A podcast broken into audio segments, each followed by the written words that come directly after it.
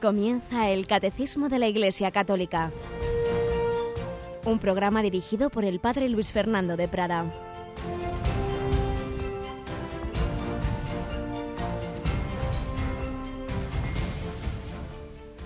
Un cordial saludo, queridos amigos, querida familia de Radio María. Comenzamos este tiempo, este ciclo, que realmente son tres meses, porque es la cuaresma, la Semana Santa y el tiempo pascual. Podemos decir que, decir que lo que hoy comienza culmina en Pentecostés, la comunicación del Espíritu Santo, que fue el fruto de esa redención de Cristo, lo que transformó a los apóstoles, ese espíritu que brota del corazón de Cristo, ese símbolo de la lanzada que atraviesa el pecho de Cristo y al punto salió sangre y agua nos indica que la comunicación de la vida de Dios es fruto de esa redención del Hijo de Dios hecho hombre por nosotros, que nos llama a la conversión todos los días, todos los meses, por supuesto, pero la liturgia nos recuerda de una manera especial en los distintos momentos del año, pues los diversos aspectos de ese mensaje de Cristo y de esa su acción. Y en este tiempo cuaresmal nos recuerda particularmente esa llamada a la conversión, convertíos y creed en el Evangelio, y esos medios que el Señor nos ofrece para acercarnos más a Él, la oración, el ayuno y la limosna, ser de Dios, no ser de mí mismo y ser para los demás. Pues no nos tomemos la cuaresma como una carga, como algo que tenemos que hacer, más sacrificio, sino al revés, como una oportunidad nueva que Dios nos da, nuevas gracias, gracias más abundantes y poder recibir en mayor abundancia la palabra de Dios. Así haremos en Radio María, ¿verdad? Cristina, buenos días. Muy buenos días, Padre. Pues eso vamos a intentar. Vamos a tener más abundancia de palabra de Dios, de meditaciones, con los ejercicios espirituales que este año, además de los que siempre hemos tenido en la quinta semana de Cuaresma, la semana próxima tendremos ya un primer aperitivo, ¿verdad? Sí, la semana próxima vamos a empezar de una forma especial porque no lo hemos hecho ningún año, mm. pero este año va a ser así. Vamos a empezar la Cuaresma con muy buen pie. Sí, tendremos al Padre Jesuita Diego Muñoz, que nos va a dar dos meditaciones al día. Es verdad que la primera para hacer sacrificio, porque es a las seis de la mañana, así que el que quiera seguirla tiene que ponerse el despertador un poquito antes de lo normal, pero la segunda va a ser en el lugar del Dios de cada día, a las diez y media. Por ello, de lunes a viernes de la semana próxima tendremos esas dos meditaciones. El viernes solo a las seis de la mañana, pues son nueve meditaciones. Pero luego en el día a día vamos a tener varios elementos que ya el año pasado teníamos, por ejemplo, unos breves mensajes, ¿verdad, Cris? Tenemos las contemplaciones cuaresmales que nos ha preparado Antonio J. Esteban, el director del programa Generación Esperanza, y que vamos a poder escuchar desde hoy mismo. Sí, en diversos momentos del día, aunque el más habitual será después de, la hora intermedia, hacia las 12 y 20, pues unas breves palabras en torno a las lecturas del día y con música adaptada o adecuada a ese mensaje. Por otro lado, ayer comenzábamos la novena de la gracia, le pedimos a San Francisco Javier que nos ayude a entrar con buen pie en esta cuaresma. Esa novena la rezamos todos los días al acabar las vísperas, a eso de las ocho menos cuarto, ocho menos diez de la tarde. Y en fin, diversos testimonios de conversión también que ya os hemos ofrecido muchos de ellos en Radio María, pero que siempre que los volvemos a ofrecer, siempre hay personas que los vuelven a escuchar y que, y que te ayudan especialmente. Y concretamente los vamos a tener hoy mismo a las 3 de la tarde, no tenemos hoy a Mónica. Y entonces a las 3 de la tarde vamos a tener un testimonio de conversión. Me parece que hoy teníamos previsto el, el testimonio de María Vallejo Nájera, ¿verdad? Así es, a las 3 de la tarde, un testimonio que la verdad es que ha impactado mucho a la gente y que hoy vamos a poder volver a escuchar. El año pasado recuerdo que hubo muchísimas llamadas solicitándolo y aprovecho para recordar que los vamos recopilando en dos CDs, todos estos testimonios de conversión, no siempre conversión de la no fe a la fe, sino de acercamiento a Dios, como el caso de María Vallejo Nájera o de este arquitecto mexicano que estuvo secuestrado, que lo pusimos el sábado y bueno, no había teléfono que pudiera atender tantísima llamada. Pues os recuerdo que todos estos testimonios están recogidos en dos CDs que os aconsejo mucho para vosotros mismos y como un regalo. Y además es ese tipo de, de programa, de, de exposición eh, que puedes dar también a esa persona que no le gusta oír cosas espirituales, que no va a aguantar una charla teológica, pero un testimonio siempre es algo que te dice otra persona como tú y que siempre te llama, te llama la atención, incluso el más alejado. Por eso os lo aconsejo como un regalo para esas personas que pueden estar más alejadas y que seguro que les hace bien. Pues nada, vamos adelante. Nuestro programa de hoy, dado que estamos en cuaresma, hoy en nuestro primer comentario vamos a recoger esos refranes que este hombre, yo creo que era un seudónimo, Sancho II, le daba al padre Manuel Iglesias, hoy evidentemente unos refranes precisamente sobre la cuaresma que nos van a ayudar también a empezar ya desde la mañana de este miércoles de ceniza en ese espíritu que la Iglesia quiere.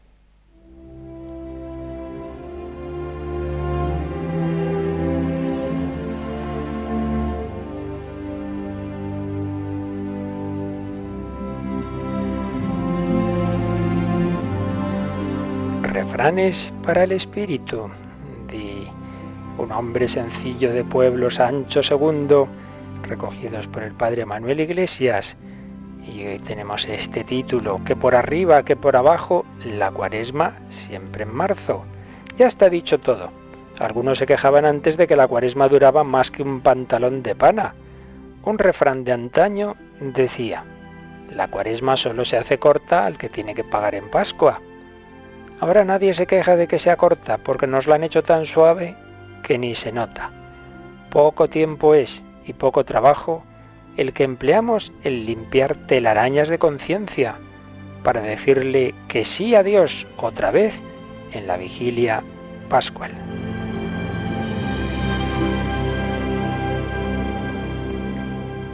Si, Adán comió y nos dejó a todos con la manzana atragantada, nada mejor que la dieta. La curadera, curandera de Villagonzalo no tendría otra receta mejor para el empacho de maldad que unos con otros tenemos todos. Ayunar, santo remedio, es comer menos. El comer, mal primo es del ayunar. Conocí gente del cumplimiento que se prevenían de víspera y comían el jueves tanto como las doce tribus juntas para pasar el desierto del viernes, como diciendo, pues mañana hemos de ayunar, que sea tarde y bien cenar. No, no, así no vale. Como igualmente no vale andar con mojigangas y melindres para librarse de ayunar. Achaques el jueves para no ayunar el viernes. Ni mucho prometer penitencia que siempre se deja para luego, al estilo de la Juanica. Mañana ayunará Juana y nunca llega mañana. Ay, qué verdad es esto. Mañana ayunará Juana y nunca llega mañana. Para ayunar hay que ayunar, Señor mío. Parece mentira que no le entienda a usted que es de libros con lo simple que es esto. No hablo de los enfermos o de tantos que padecen hambre. Bastante cruz tienen que ojalá pudiéramos aliviar entre todos. Me refiero a los que pueden comer y buscan refinamientos y tienen miedo de arruinar la salud si se privan una miaja. En cambio, otros hacen más penitencia de la debida por miedo a engordar. No exageremos. Vean lo que tengo aquí apuntado de un calendario, tan de fiar como el zaragozano en lo de las ferias de los pueblos.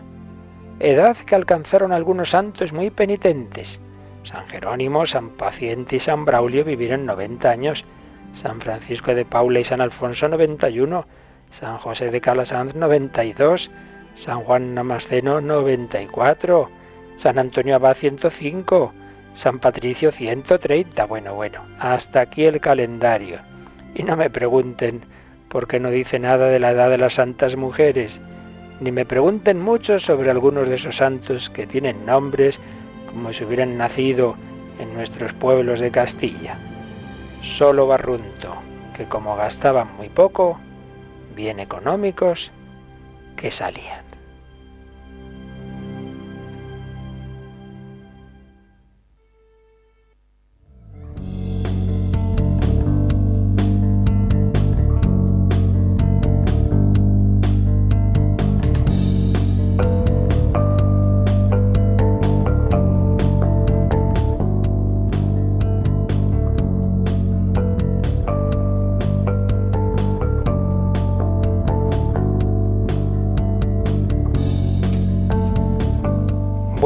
Pues también nuestro programa nos sirve para entrar en este espíritu de conversión, de recibir la palabra de Dios, su revelación, porque precisamente estamos hablando de la revelación, la revelación de Dios en este capítulo segundo de la primera parte del catecismo que se titula Dios al encuentro del hombre, la revelación de Dios. Dios revela su designio amoroso y estábamos acabando las etapas de la revelación. En estos programas hemos echado una mirada así por encima a lo que Dios nos ha ido diciendo en el Antiguo Testamento. Obviamente solo recogiendo los puntos fundamentales, porque si no sería todo un curso o varios años como se estudia en teología de Antiguo Testamento. Nos es imposible todos los detalles. A veces ahí nos llegan correos que preguntan tantas cosas que no podemos aquí. Aquí solo podemos recoger lo más esencial. Hay otros programas que tratan a fondo de los libros bíblicos. Y ayer veíamos así rápidamente esa gran etapa de los profetas. Vamos a volver a leer, Cristina, ese número que habla de los profetas y que al final del mismo introduce otro tipo de libros. El número 64. Por los profetas, Dios forma a su pueblo en la esperanza de la salvación, en la espera de una alianza nueva y eterna destinada a todos los hombres y que será grabada en los corazones los profetas anuncian una redención radical del pueblo de Dios, la purificación de todas sus infidelidades, una salvación que incluirá a todas las naciones.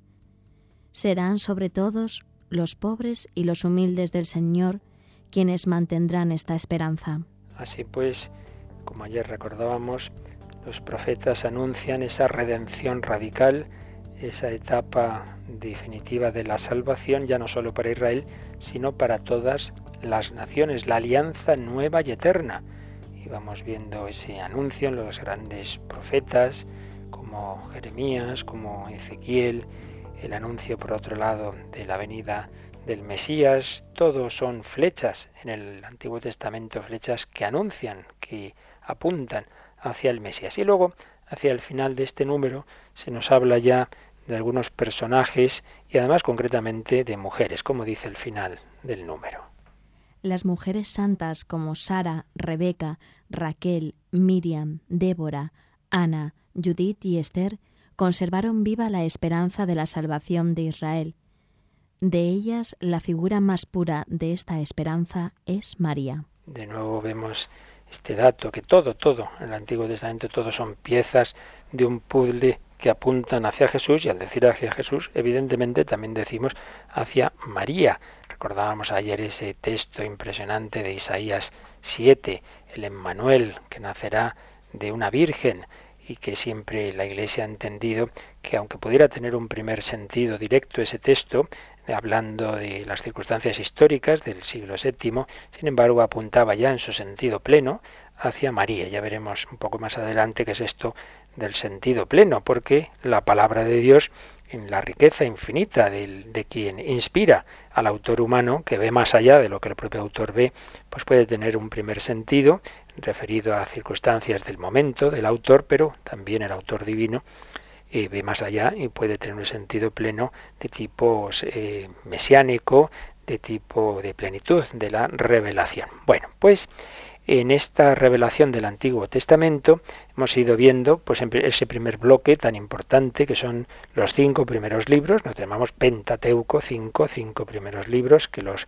judíos llaman la Torá, para ellos es el bloque fundamental. Luego lo que nosotros llamamos libros históricos, pues hemos ido recordando Josué, los libros de los jueces, de los reyes, etcétera. Después estos libros de los profetas que ayer eh, rápidamente también recordábamos. Y nos quedan lo que nosotros llamamos libros sapienciales. Eh, los judíos lo llaman los escritos. La literatura sapiencial. Vamos a decir hoy pues algunas cosas en primer lugar de tipo general sobre estos libros que nosotros usamos mucho, porque en este bloque están, por ejemplo, ni más ni menos que los salmos, que todos los días la, la Iglesia aprovecha, por un lado, en la, en la Santa Misa, en lo que llamamos el Salmo responsorial, y luego en la liturgia de las horas. Pero es una parte de, este bloque de literatura sapiencial. Aquí la clave es la sabiduría. Es una literatura que reflexiona sobre el conjunto de experiencias del hombre en medio del mundo, pero guiado por Dios. La finalidad de estos libros era conducir la vida de una determinada manera en la que obviamente el elemento principal es esa relación con Dios, la dimensión ético-religiosa. Siempre está unido en Israel la relación con Dios con la moral en la vida ordinaria, no como en tantas religiones de la antigüedad, que una cosa era los dioses, la relación con Dios, y otra es qué hago yo con mi vida, como cosas totalmente separadas. No, la revelación bíblica, y no digamos en el cristianismo, está absolutamente unido. Tan unido está en el cristianismo que lo que hagáis a uno de estos, a mí me lo hacéis. Nos dirá Jesús, no podemos separar el amor de Dios del amor del prójimo. Pero decimos que están estas enseñanzas, que esta sabiduría, que por un lado la podemos ver como la sabiduría que siempre han tenido los pueblos, pero obviamente en este caso, al haber una inspiración divina, pues se nos transmiten unas enseñanzas más allá de lo ordinario. Hay una serie de libros que, que están formados por un lado por cinco obras justamente de después del exilio. Ayer nos quedábamos en el exilio de Babilonia, ese momento traumático de la historia de Israel, esos 50 años del 587 al 538, lo digo ahora de memoria, pero creo que no me equivoco, en que Israel está en Babilonia. Y ahí tenemos estos cinco libros que nos suenan mucho, ¿verdad? El libro de Job, ese, hombre que no hay que por qué pensar que necesariamente es que fuera una, historia real, sino puede ser una manera de transmitir una, una enseñanza sobre el sufrimiento. El libro de Job, el libro de los proverbios, luego Kohelet o Eclesiastés, el Sirácida o Eclesiástico, y sabiduría. Cinco libros. Job, Proverbios, Eclesiastés, Eclesiástico y Sabiduría. Y luego hay libros de tipo ya poético, la poesía lírica, que están en los salmos, ante todo, esos 150 salmos, el libro de las lamentaciones, el libro del cantar de los cantares, ese cántico de amor, del amor entre un esposo y su esposa, pero que siempre en sentido pleno se ha aplicado la relación entre Dios y el pueblo y en el cristianismo entre Cristo y el alma. El cantar de los cantares y, y luego pues en los mismos mm, proverbios y en el Sirácida pues también encontramos poesía lírica. Se atribuían de manera general a Salomón eh, por su proyecto sapiencial, pero evidentemente no, no son Mm, pueden, hay partes que sí que pueden ser suyas, pero abarcan mucho más que son posteriores a Salomón, ciertamente, aunque digamos tuvieran ese inicio de inspiración en él. Hay diversos géneros, ah, en, estos libros están los enigmas, alegorías y comparaciones. Hay algunas fábulas, sobre todo hay parábolas, eh, con un sentido global de la narración y alegorías en que cada elemento tiene un sentido particular. Aparecen oraciones y súplicas, por supuesto, ante todo en, los salmos, eh, hay discursos sapienciales, hay un género de diálogo, como en la parte central del libro de Job, que están ahí dialogando Job y los amigos que van a visitarle, hay poemas didácticos, hay elencos enciclopédicos, poemas autobiográficos, en fin, diversos géneros literarios a través de los cuales se nos transmite lo que realmente es importante, esa sabiduría bíblica hay un vínculo entre la sabiduría y el orden de la creación, entre eh, y el orden cósmico. Se advierten las huellas del Dios trascendente en el mundo, pero sobre todo hay un vínculo con la historia de la salvación. Se reflexiona sobre todo lo que Dios ha ido haciendo en la historia de Israel y de ahí se van sacando enseñanzas. La enseñanza fundamental es que al hombre la mejor sabiduría que puede tener es fiarse de Dios, cumplir su voluntad. Por eso se dice que el inicio de la sabiduría es el temor de Dios. Siempre que tenemos que tener cuidado. Las palabras nos pueden engañar con el paso de los siglos, pueden tener matices que nos despistan. Nosotros oímos temor de Dios y lo vemos así como, ¡ay, qué miedo, qué miedo! No, no es en ese sentido, sino respeto a Dios, tomarlo en serio. Que, y, tener miedo no de Dios, sino de perder a Dios y de que yo eh, haga un estropicio con, con tantos dones que Dios me da. Por supuesto, como todo, esta sabiduría del Antiguo Testamento va a culminar en el Nuevo. El verdadero maestro de sabiduría es Jesucristo, que conoce al Padre. Jesús va a decir, te doy gracias Padre, Señor de cielo y tierra, porque has escondido estas cosas a los, diríamos, sabiondos, se las ha revelado a la gente sencilla, porque nadie conoce al Padre sino el Hijo, y nadie conoce al Hijo sino el Padre. Nadie conoce al Padre sino el Hijo, y aquel a quien el Hijo, el Hijo se lo quiera revelar.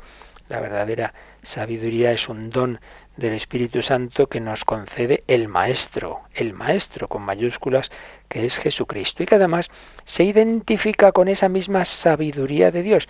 Tenemos en Primera Corintios, en la, en la carta a los Hebreos 1.3 y en San Juan, el prólogo de San Juan, cómo estos autores del Nuevo Testamento se dan cuenta de que cuando el Antiguo hablaba de la sabiduría, realmente estaba hablando aunque en ese momento no será consciente, de una persona divina, una persona divina que se iba a hacer carne, el logos, el verbo, la palabra, la idea de Dios, la sabiduría de Dios.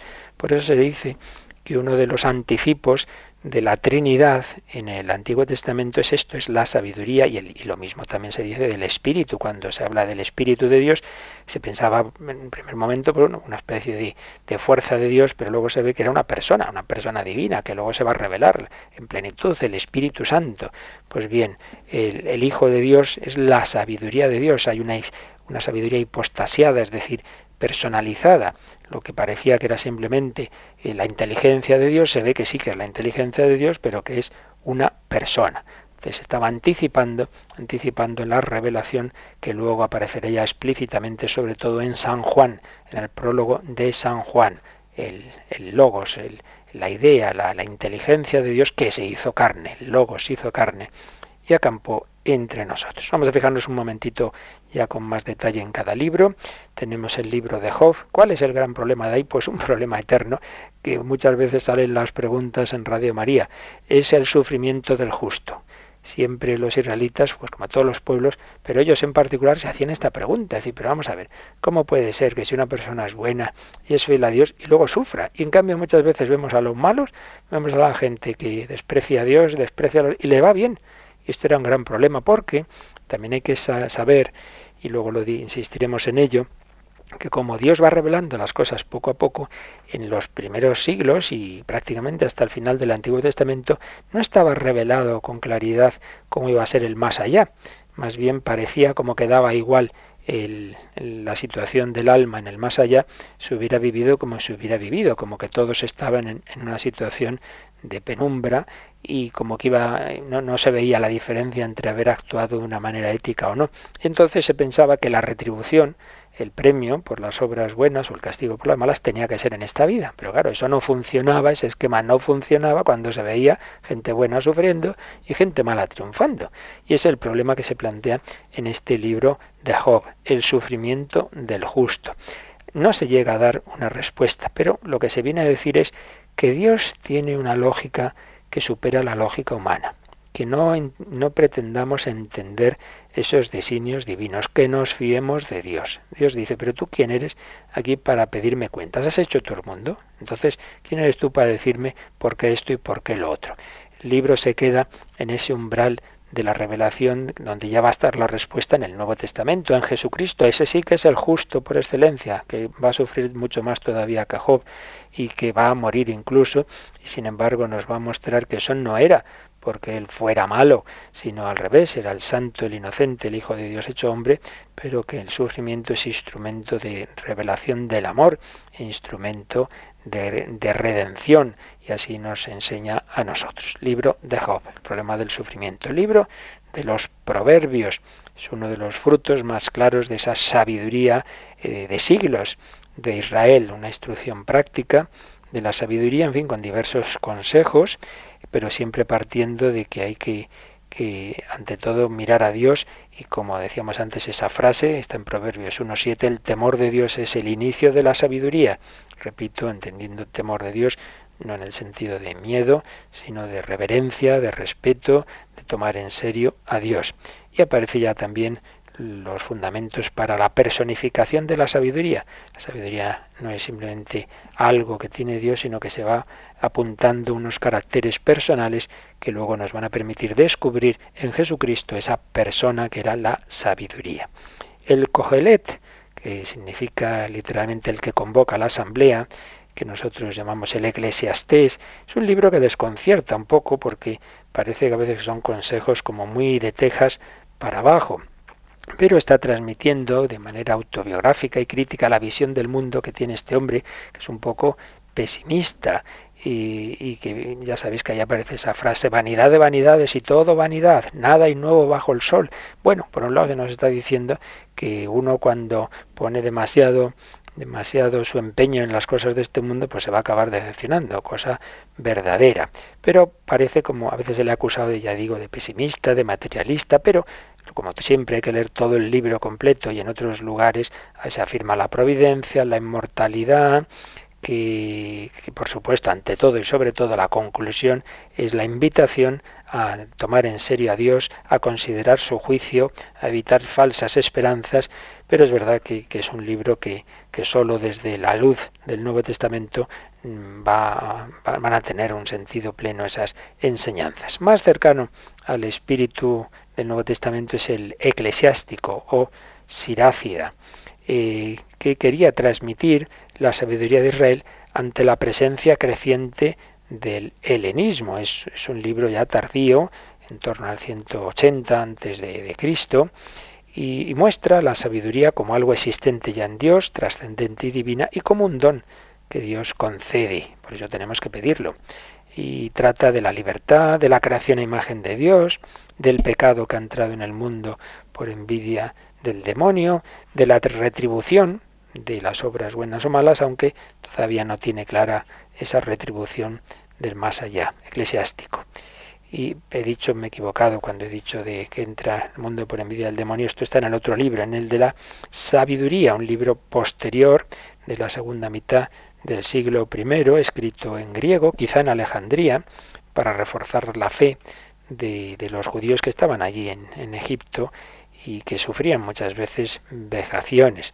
Parece de nuevo la sabiduría como atributo divino e instrumento de Dios, eh, su presencia entre los hombres eh, y ya se va desarrollando la retribución ultraterrena eh, en la inmortalidad. Aquí es donde digo, que antes no lo he dicho con, exactitud, que aparecen unas reflexiones sobre el origen del pecado y hay invitaciones a guardar la ley.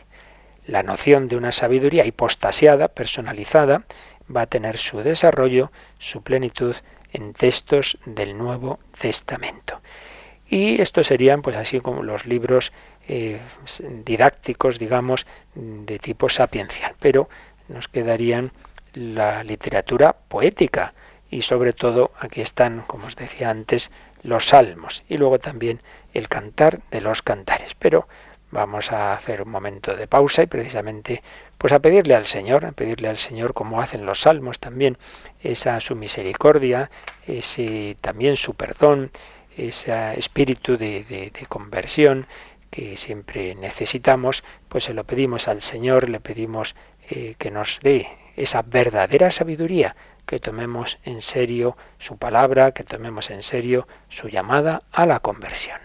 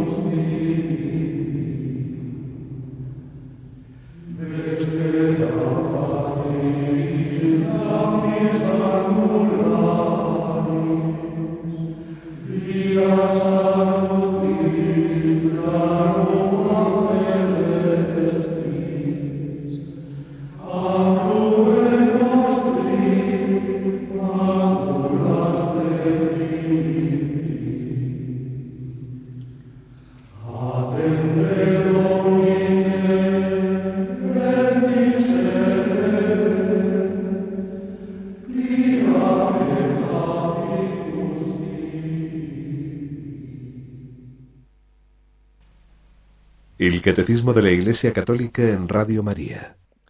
Este catecismo que recoge las etapas de la revelación. Estamos acabando ya este último bloque del Antiguo Testamento, todos estos libros sapienciales y poéticos. En los libros poéticos están ante todo estos textos de los salmos, el libro de los salmos de 150 textos título hebreo es Tehilim, cantos de alabanza, himnos.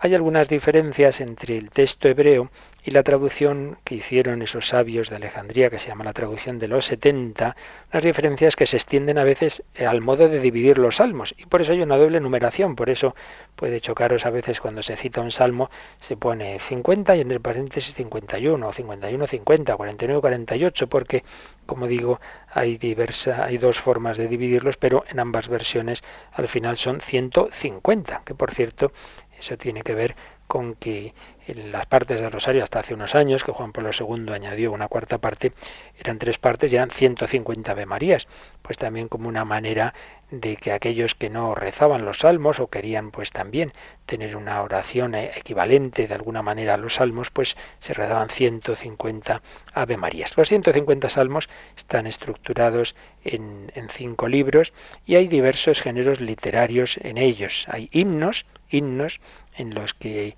está sobre todo la alabanza a Dios en un clima de júbilo y oración. También están ahí salmos de la realeza de Yahvé, cánticos de Sión. Un segundo tipo de salmos son las oraciones de súplica, individuales, penitenciales o comunitarias. También hay oraciones de confianza. En tercer lugar, eh, salmos de acción de gracias, individual o colectiva. Dar gracias, pues Señor, porque me has curado, porque me has dado esto, lo otro, o de todo el pueblo de Israel. Da gracias al Señor porque es bueno, porque nos libró de, Egipto, etc. Luego salmos regios, que fueron adquiriendo una interpretación mesiánica. Hablan del verdadero rey, que va a ser el hijo de David, que va a ser el Mesías. Salmos sapienciales, que tienen un contenido meditativo, a veces de tipo histórico, pues reflexionando sobre la historia de Israel salmos litúrgicos como las peregrinaciones, quizá uno de los que más recordamos porque se extendió mucho su cántico en la reforma litúrgica española, eh, en la traducción, quiero decir no española, la reforma litúrgica fue mundial, pero en los cánticos que se hicieron, pues aquel de qué alegría cuando me dijeron vamos a la casa del Señor, pues es un salmo de, de la liturgia de peregrinación. Y también salmos alfabéticos y acrósticos que estaban organizados en torno a las 22 letras del hebreo. ¿Qué hay de, fondo, de teología, de espiritualidad? Pues los motivos de, la realeza y del poder de Dios, por supuesto el monoteísmo moral y religioso, la invitación a la piedad y el culto a Dios, la esperanza, el amor al prójimo, realmente son una maravilla. Eh, hay algunos, son los salmos de imprecación, que todavía, digamos, tienen, claro, como, como el Antiguo Testamento en general, pues les falta ese perfeccionamiento que le iba a dar Jesucristo. Pero la mayoría de los salmos, tal cual, eh, encajan ya en la espiritualidad del Nuevo Testamento y por eso los usa tanto la Iglesia, como antes decíamos en la, en la celebración diaria de la Eucaristía, no hay día en que no tengamos ese salmo de respuesta a la primera lectura y en la liturgia de las horas. Nos pueden ayudar mucho. Por ejemplo, cuando San Agustín se convierte y, descubre ese tesoro de los salmos, pues se emociona hasta, hasta llorar, pues descubriendo en los salmos pues esa expresión de todos los matices de, la relación con Dios, la confianza, del arrepentimiento, del amor a Dios, del amor a Dios, también eh, los salmos mesiánicos que se refieren a ese rey ideal, al Mesías del futuro, que podemos decir de, de además eh, salmos que anuncian la pasión del Señor como el Dios mío, Dios mío, ¿por, ¿por qué me has abandonado? A pesar de mis gritos, mi oración no te alcanza. Salmos que el, que el Nuevo Testamento iba a ver que se cumplían en Jesucristo. O salmos que rezamos mucho, en los que vemos que el pastor de Israel era realmente Jesús, el buen pastor. El Señor es mi pastor, nada me falta. En verdes praderas me hace recostar, me conduce hacia fuentes tranquilas y repara mis fuerzas. Realmente un tesoro maravilloso que uno a veces dice, ahí estoy yo muy seco, no, no medito nada, no se me ocurre nada, pues hay una forma muy sencilla de hacer oración, cógete, cógete los salmos y despacito, despacito los vas, vas, te coges uno que veas que se adapta mejor a lo que en ese momento necesitas, sea confianza, sea arrepentimiento, y lo vas rezando despacito, los salmos.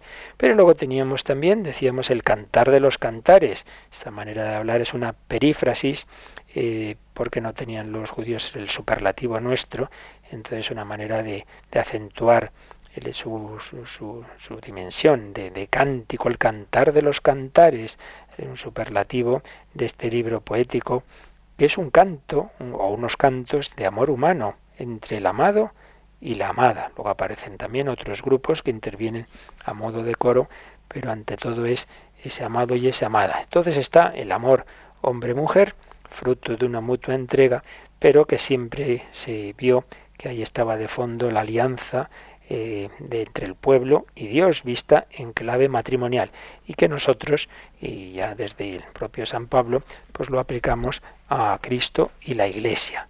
El esposo es Cristo. La dimensión esponsal de la vida cristiana. Pues este es un poquito el panorama de estos libros sapienciales. Y ahora vamos a volverlos a ver, pero mm, recuperando esa visión histórica para que tengamos esa visión de conjunto de las etapas de la vida de Israel. Nos quedábamos ayer en el exilio de Babilonia.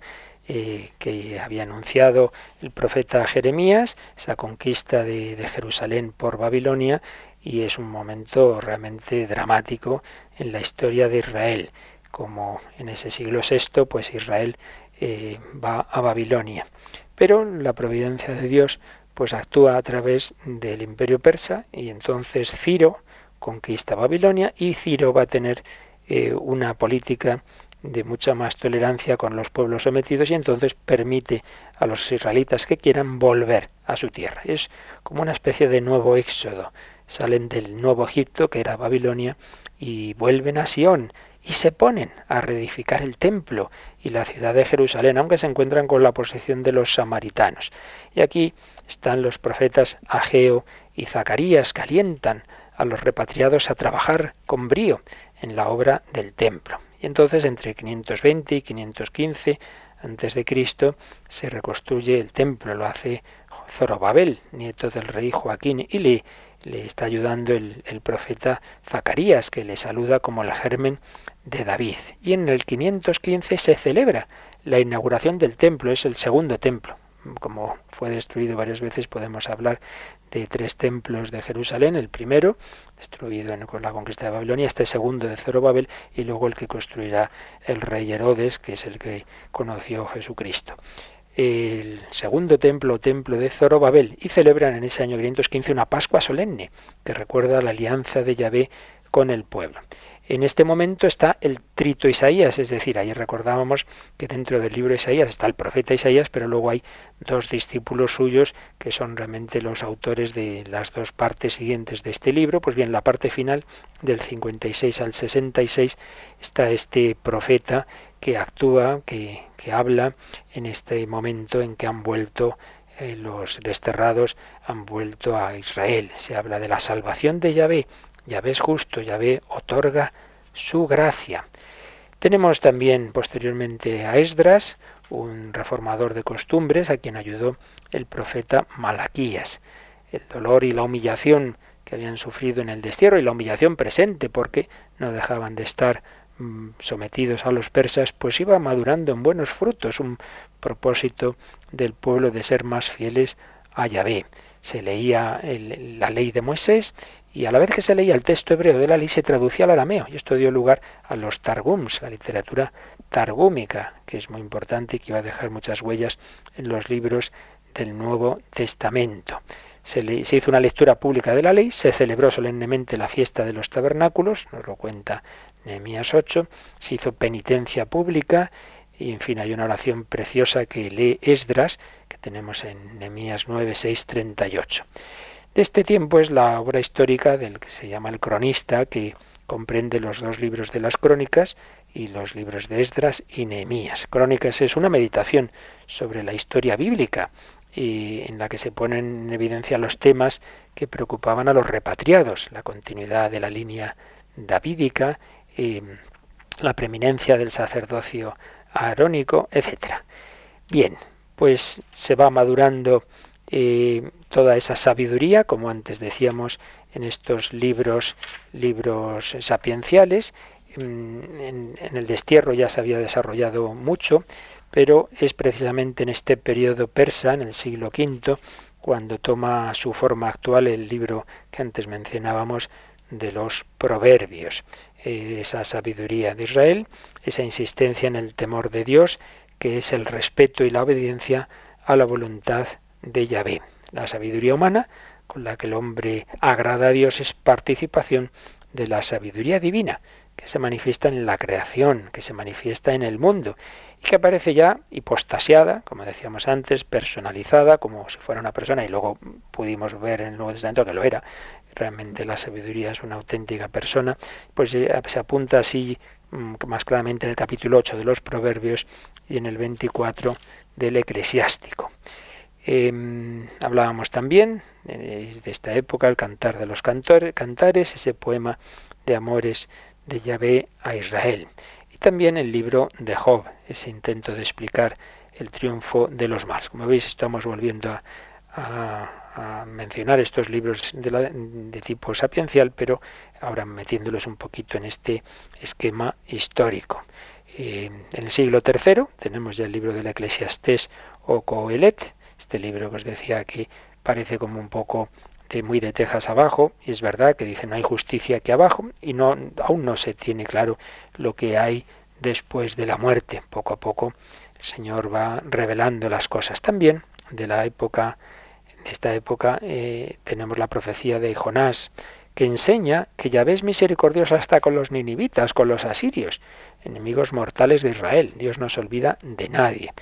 Del siglo V antes de Cristo es el libro de Ruth, que nos dice que David descendía de Ruth, una moabita. Y llegamos ya a la etapa final previa al Nuevo Testamento, que es la época helenista y la época romana, época de dominación de los griegos desde el 333 al 63 y la época de dominación romana del 63 en adelante.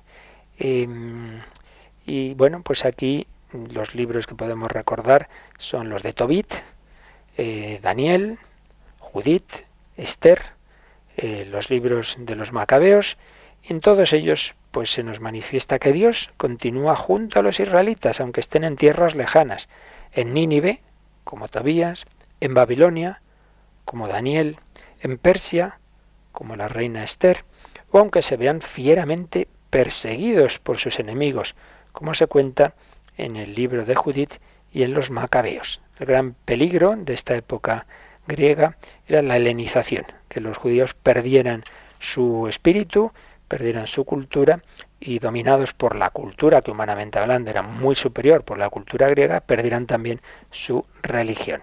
Y entonces, en esos momentos críticos, Dios amparó al pueblo escogido pues a través de, de, los macabeos y con libros como el eclesiástico o la sabiduría. Dice, cuidado, cuidado, nuestra verdadera sabiduría es esta, es que seamos fieles a Yahvé, que seamos fieles a la ley que Dios nos dio. Y es lo que aparece en estos libros que antes hemos mencionado, como el, como el Sirácida, eh, judío 100%, Sirac, Sirácida, pues no admite otras ideas que las tradicionales eh, sobre la retribución, que aún le falta ese conocer la retribución del más allá, pero insiste en la fidelidad a Yahvé y a su ley. Y aparece en este libro del Sirácida la invocación a Dios como Padre del individuo judío. Ya el último Isaías, el trito Isaías, había llamado a Dios, no invocado, sino llamado a Dios Padre nuestro, tú eres nuestro Padre. Pero ningún judío se había atrevido a invocar a Dios como Padre mío. Pues bien, en el eclesiástico, Sirácida, eclesiástico 23.1, aparece ya Señor, Padre y Dios de mi vida. No, se atreve a decir mi sino de mi vida, no dice mío, sino de mi vida, pero ya es esa invocación personal. También se va a acentuar en este tiempo la responsabilidad individual. Cada uno es responsable ante Dios, no nos amparemos en la responsabilidad colectiva del pueblo. Y también, ya en el libro de la sabiduría, va a aparecer un punto muy importante, y es que el hombre tiene cuerpo y alma, porque, y no es que antes se negara, pero ni mucho menos, nunca hay que hacer esas contraposiciones que algunos hacen, pero es verdad que los judíos tenían una idea más unitaria del ser humano. El hombre tiene basar y espíritu, basar y roaj, pero se veía como no como, como partes distintas, sino como modos distintos de designar un todo. Y ahora en este libro de la sabiduría, en ese que conoce muy bien el pensamiento griego, se nos va a decir que hay dos componentes en el hombre, eh, el alma, sige, neuma, nus, y el cuerpo, soma o sars. Hay dos principios, alma y cuerpo, no tres, ¿eh?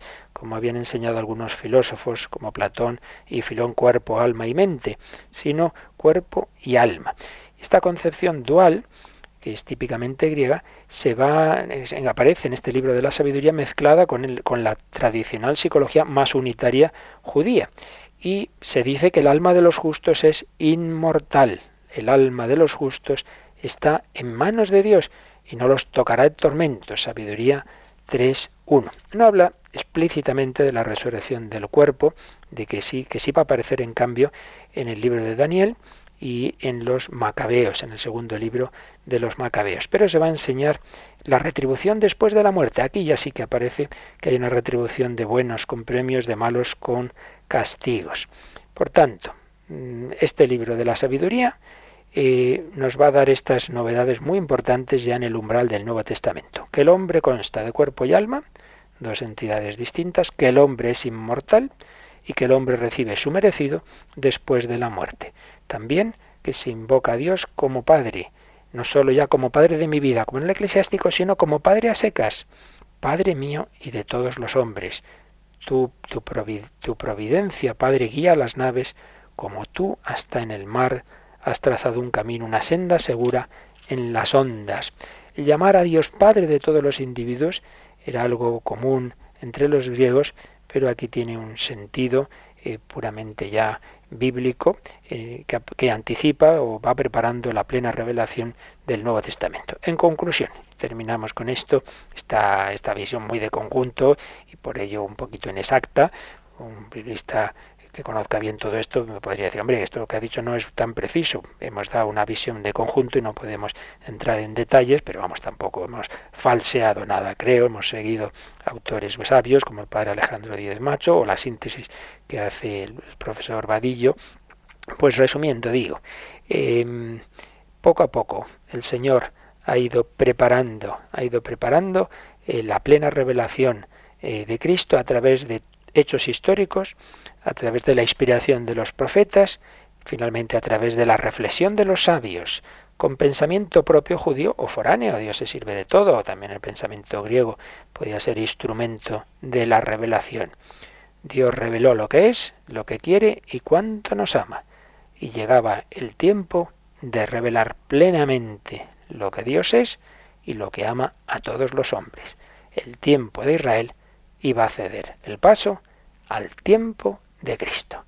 Y ahí nos quedamos, la plenitud de la revelación eh, eh, de este, que nos va a traer el Hijo de Dios, la sabiduría hecha carne, todo lo cual se había ido anticipando y anunciando en el Antiguo Testamento. Pues es lo que veremos, si Dios quiere, a partir de mañana. Y estos últimos minutos, pues si queréis algún comentario, alguna pregunta, pues ahora recuerdan cómo podéis hacerlo.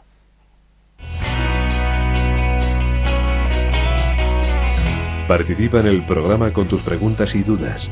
Llama al 91 153 8550. También puedes hacerlo escribiendo al mail catecismo arroba radiomaria.es. Catecismo arroba radiomaria.es.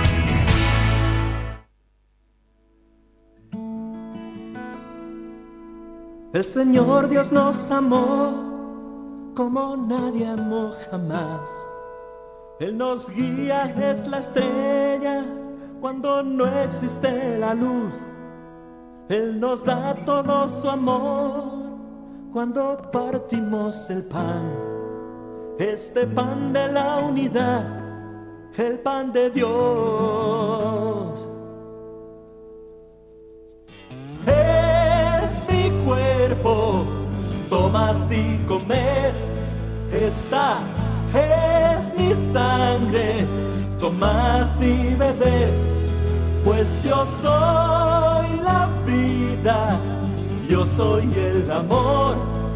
Oh Señor, condúcenos hasta tu amor. El Señor Dios nos El Señor nos fue revelando su amor, que va a llegar a la su plenitud en Cristo y que podemos recibir en la Eucaristía. El Señor nos da su cuerpo y su sangre. Mientras podéis hacer alguna llamada, teníamos también algún correo pendiente, alguna palabra sobre cómo los profetas van anunciando la genealogía de Jesucristo. Bueno, propiamente de la genealogía que yo recuerdo ahora mismo, lo único que se dice es que será descendiente del rey David, será hijo de David y por supuesto ni que decir tiene que de la descendencia de Abraham, pero bueno, esa es la descendencia de todo el pueblo israelita, pero ante todo descendiente de David. Por eso San Mateo va a insistir en cómo llega esa descendencia esa ascendencia de David a Jesús a través de San José, que aunque no sea padre biológico, pero le daba, digamos, el, el, apellido.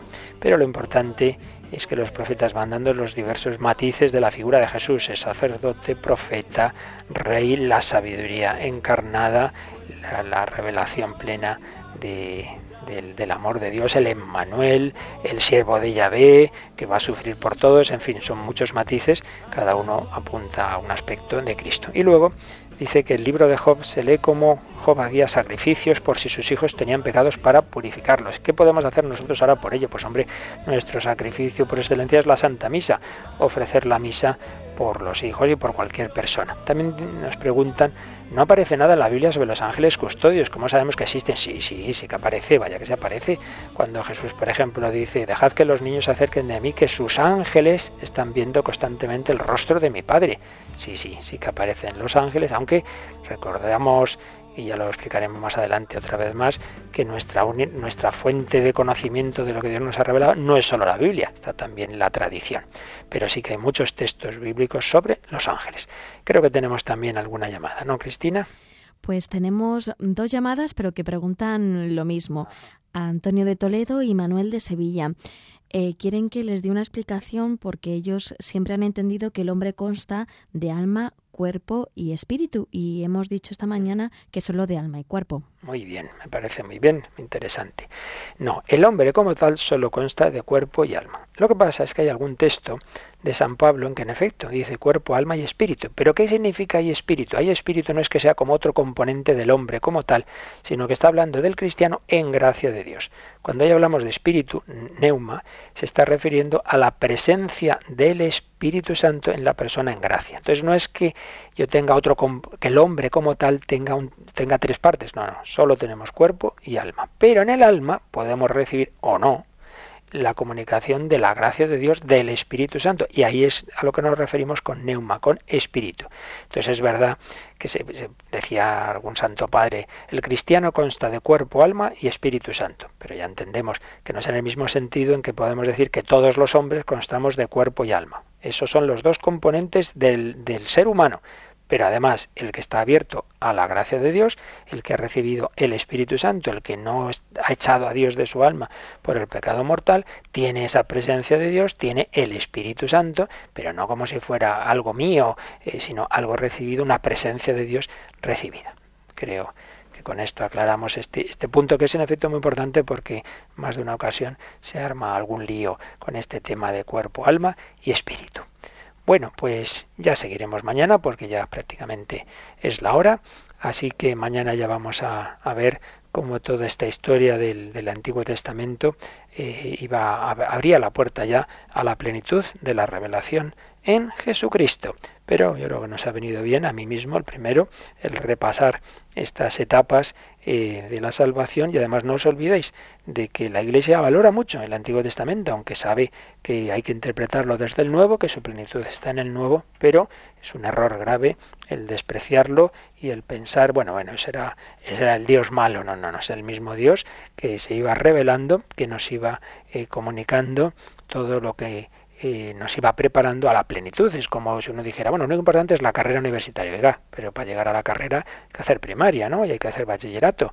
Pues no despreciemos nada. El Señor todo nos lo va enseñando en su pedagogía divina. Pues nada, os recuerdo que, que luego a las a las 3 tendremos un testimonio muy bello que os aconsejo que no os perdáis, que a la noche, a las 8 menos cuarto más o menos, rezaremos la novena de la gracia y que, bueno, lo más importante, ya se me olvidaba, que a las cuatro y media de la tarde conectamos con, con Roma para vivir con el Santo Padre la, la misa de, del miércoles de ceniza, que todos los que podáis intentar asistir, a, por supuesto, a la misa en vuestras parroquias, vuestros templos, pero aparte de eso, a las cuatro y media podéis vivir con Radio María la celebración de, de la estacio penitencial y de la Santa Misa con la bendición e imposición de cenizas que nos va a hacer el Papa Francisco. Pues pedimos al Señor su bendición, no solo para hoy, sino para vivir bien todo este tiempo de la cuaresma y luego toda su plenitud en la Pascua. La bendición de Dios Todopoderoso, Padre, Hijo y Espíritu Santo, descienda sobre vosotros.